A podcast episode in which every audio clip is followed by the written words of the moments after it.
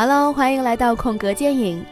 十一月份的院线呢，是今年好莱坞大片最后的狂欢，《绝地海拔》、《零零七》、《火星救援》，可以说一个比一个生猛。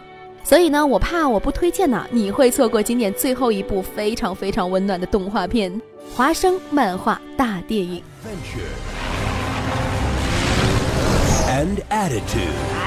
Snoopy is the world's top dog. 它是什么呢？说实话，不只是花生漫画，就连最出名的史努比，我也没有了解。史努比不就是等于 Hello Kitty 吗？这种想法应该是持续到最近看完的许知远的一条人文主义的狗。如果把史努比和加菲猫放在一起，这多半啊是最萌狗和最懒猫的组合了。如果要是把史努比和卓别林放在一起呢？这个是许知远打开史努比的方式。二十世纪是一个人文主义遭遇空前挑战的世纪，不断发展的技术和不断扩张的物质欲望，把人类的心灵挤压得越来越干瘪。就像卓别林在《摩登时代》里面讥讽的一样，我们正可悲地成为机器流水线上的一部分，我们被迫越来越现实，一点点放弃尊严。史努比诞生的时候，人类社会已经习惯了被分配到福特的流水装配线上。物质主义呢，已经开始出现了，人们也越来越习惯于被机器或者是国家安置。也许这个就是在许之言里面的世界。史努比是一条富有人文气息的狗，坚持尊严，不安现状，英雄主义理想。这已经是几个世纪以来文学作品描绘的主题了，也是人文主义者所坚持的人之所以为人的要素之一。美漫在中国的不温不火，再加上史努比所蕴含的日渐膨胀的物质主义，在二十世纪还不能够引起中国人的共鸣。史努比输入国内，可能只是一个傻白甜的狗狗。不过现在看看倒是合适了，或许我们更能够懂得史努比所说的人生哲理。史努比呢是由退伍老兵舒尔茨创作的，一九五零年十月二号，花生漫画首次登场。漫画中，布朗从远处走来，两个小孩子坐在马路边讨论布朗。嗨，老好人布朗来了！没错，老兄，老好人布朗，我真讨厌他。这样的开场奠定了花生漫画幽默讥讽的基调，也隐隐地注定了这个叫布朗的主角会一直是一个失败者。布朗呢，出场的时候是四岁。一九六九年的一画里面，他说自己十三年后会是二十一岁，所以那个时候他八岁。后来在花生漫画里面，布朗呢就一直保持在八岁的模样。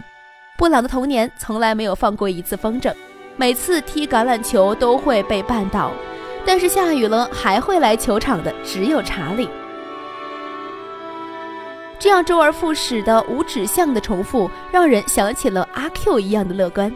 那花生漫画里面的另外一个重要角色，无疑呢就是史努比了。这只是日后被称为是世界上最伟大的狗狗，原型呢就来自于米格鲁的猎兔犬。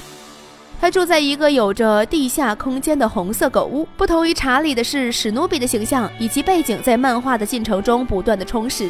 一开始，他还只是一个衔着一朵小花的无名小狗。在一九五六年的一月九号，史努比第一次用后腿站了起来。同年，他学会了跳舞。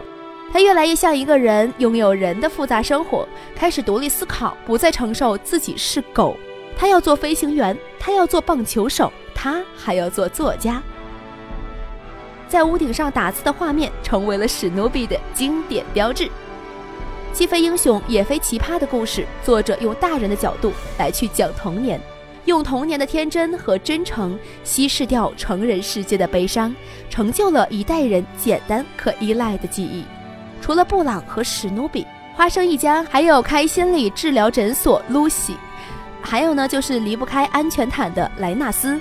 查理·布朗有浪漫情节的妹妹萨莉，对贝多芬有狂热崇拜的史洛德，他们是一群有想法的小大人，会质疑，有焦虑。他的行为和举动其实反映了外面真实的世界，只是以一种更加温柔和更加可爱的方式来呈现在我们的眼前。那花生漫画连载五十年，这期间史努比登上了《时代周刊》的杂志。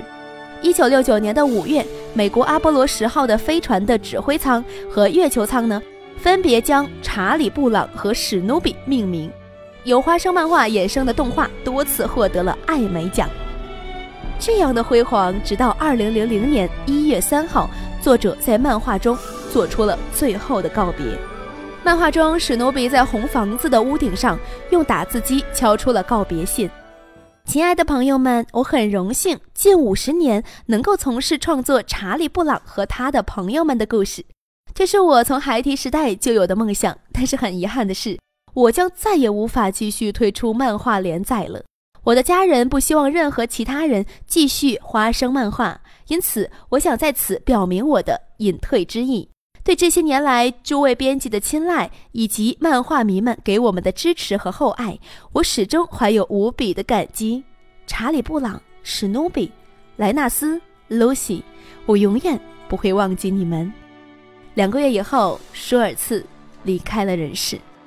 将于十一月六号上映的花生漫画大电影由舒尔茨的儿子担任监制，导演呢是指导《冰河世纪四》的，所以来说票房不会高，影响不会大。但是我却相信它带给人的感动不会亚于《小王子》。如果想要听更多的电影资讯，请在微信里面关注“空格电影”就可以啦。欢迎你们哦，下周见，拜拜。